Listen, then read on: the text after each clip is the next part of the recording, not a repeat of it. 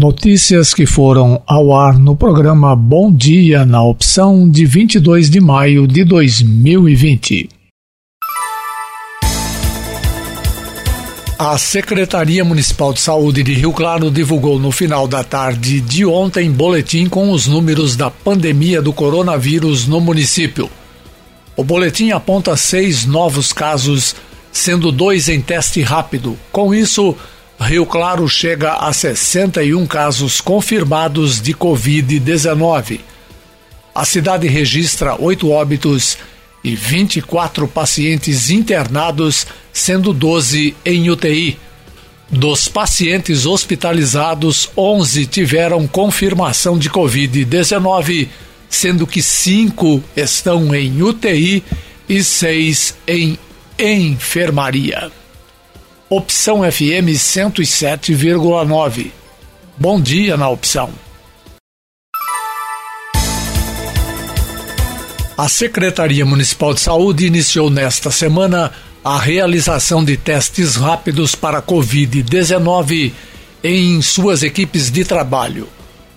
Ontem, exames foram realizados em servidores que atuam no setor administrativo da Secretaria Antes disso, o teste já havia sido feito em profissionais do pronto-socorro municipal, unidades de pronto atendimento, CAPS 3 e vigilâncias sanitária e epidemiológica.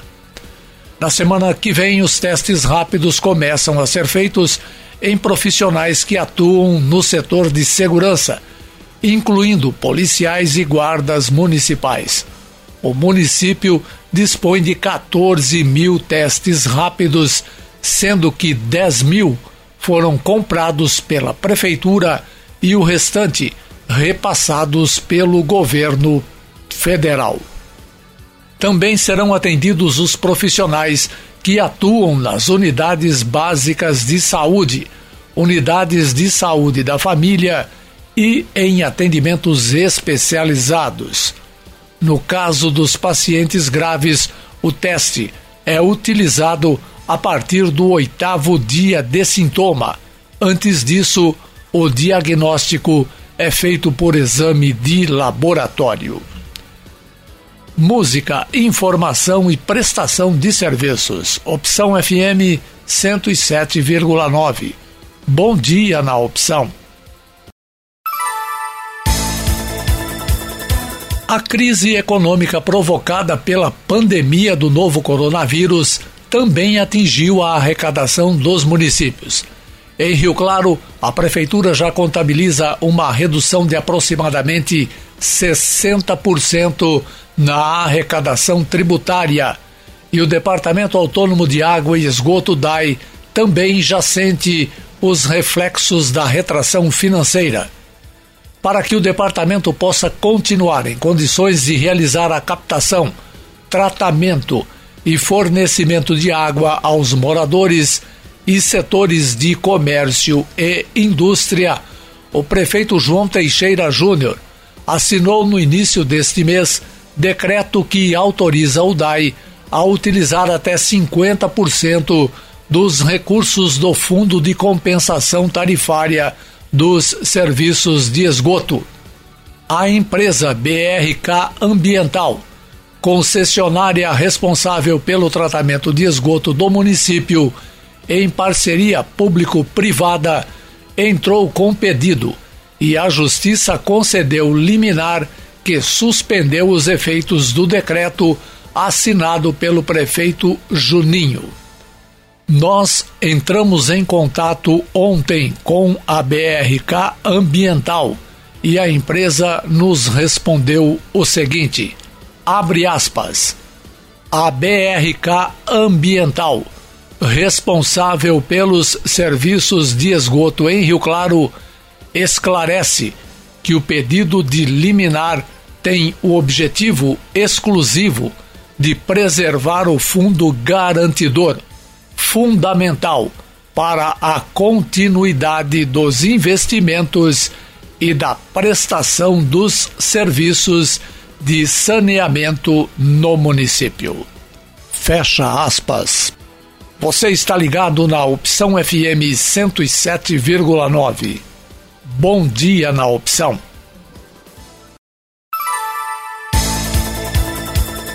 A Assembleia Legislativa do Estado de São Paulo aprovou um projeto de lei que antecipa o feriado de 9 de julho, Revolução Constitucionalista, para a próxima segunda-feira. A medida vale para todo o Estado. O objetivo é tentar ampliar o isolamento social em São Paulo, que concentra a maioria dos casos confirmados e mortes pela Covid-19 e se transformou no epicentro do novo coronavírus no país. Na capital paulista, com mais uma antecipação, haverá um mega feriado de seis dias. Ele começou com feriados antecipados na quarta e ontem. Hoje é ponto facultativo. Já nas sete cidades que compõem o ABC paulista: Santo André, São Bernardo, Diadema, São Caetano, Mauá, Ribeirão Pires e Rio Grande da Serra, hoje é feriado. Com isso, a região que fica na Grande São Paulo tem um feriadão de quatro dias, incluindo a próxima segunda-feira.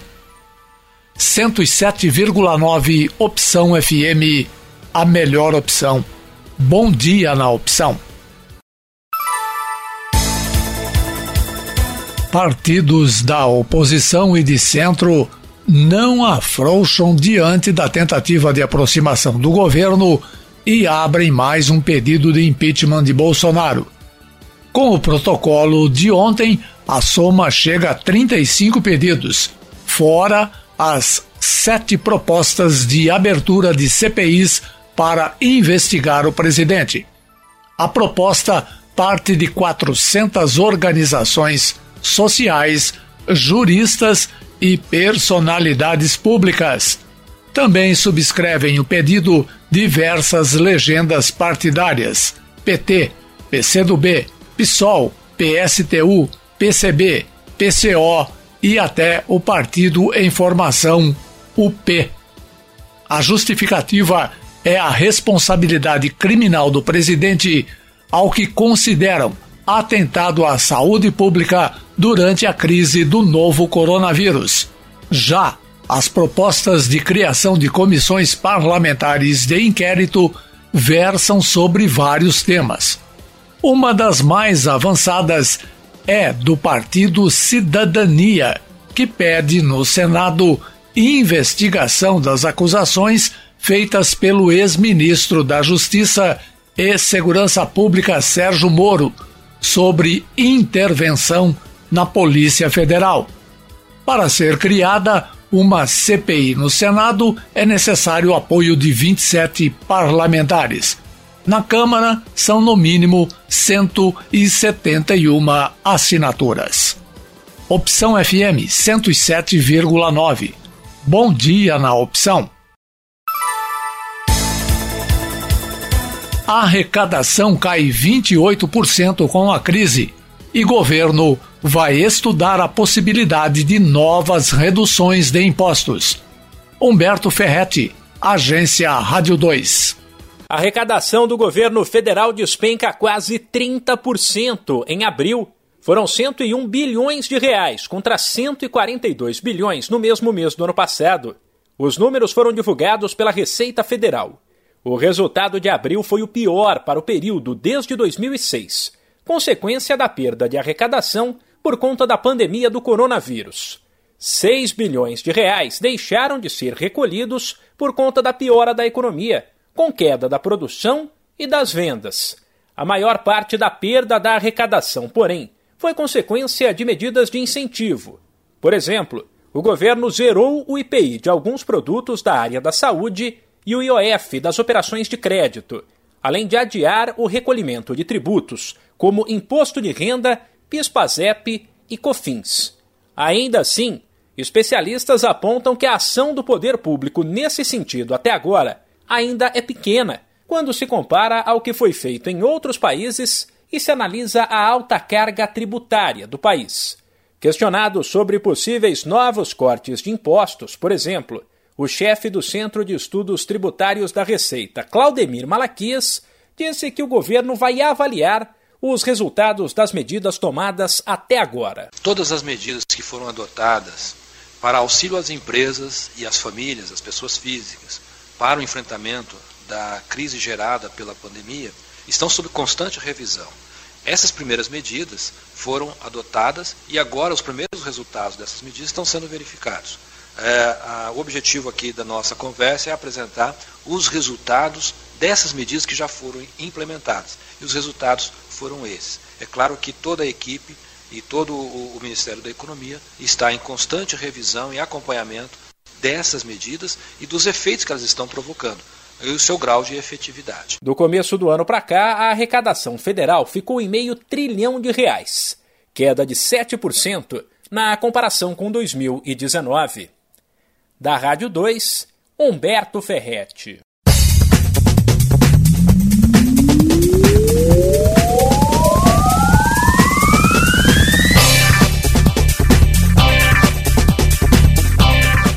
Vou encerrando aqui o bom dia na opção desta sexta-feira.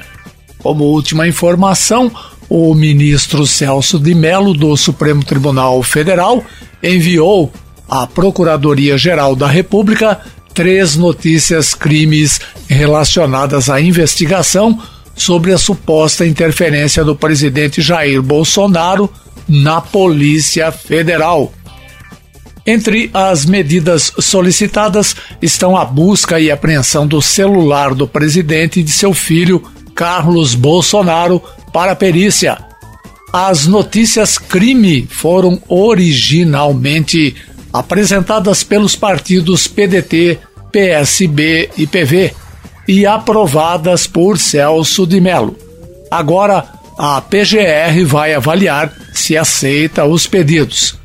Os partidos também solicitam perícias nos celulares de Maurício Valeixo, ex-diretor-geral da Polícia Federal, exonerado por Bolsonaro, do ex-ministro da Justiça de Segurança Pública, Sérgio Moro, e da deputada federal Carla Zambelli, do PSL de São Paulo.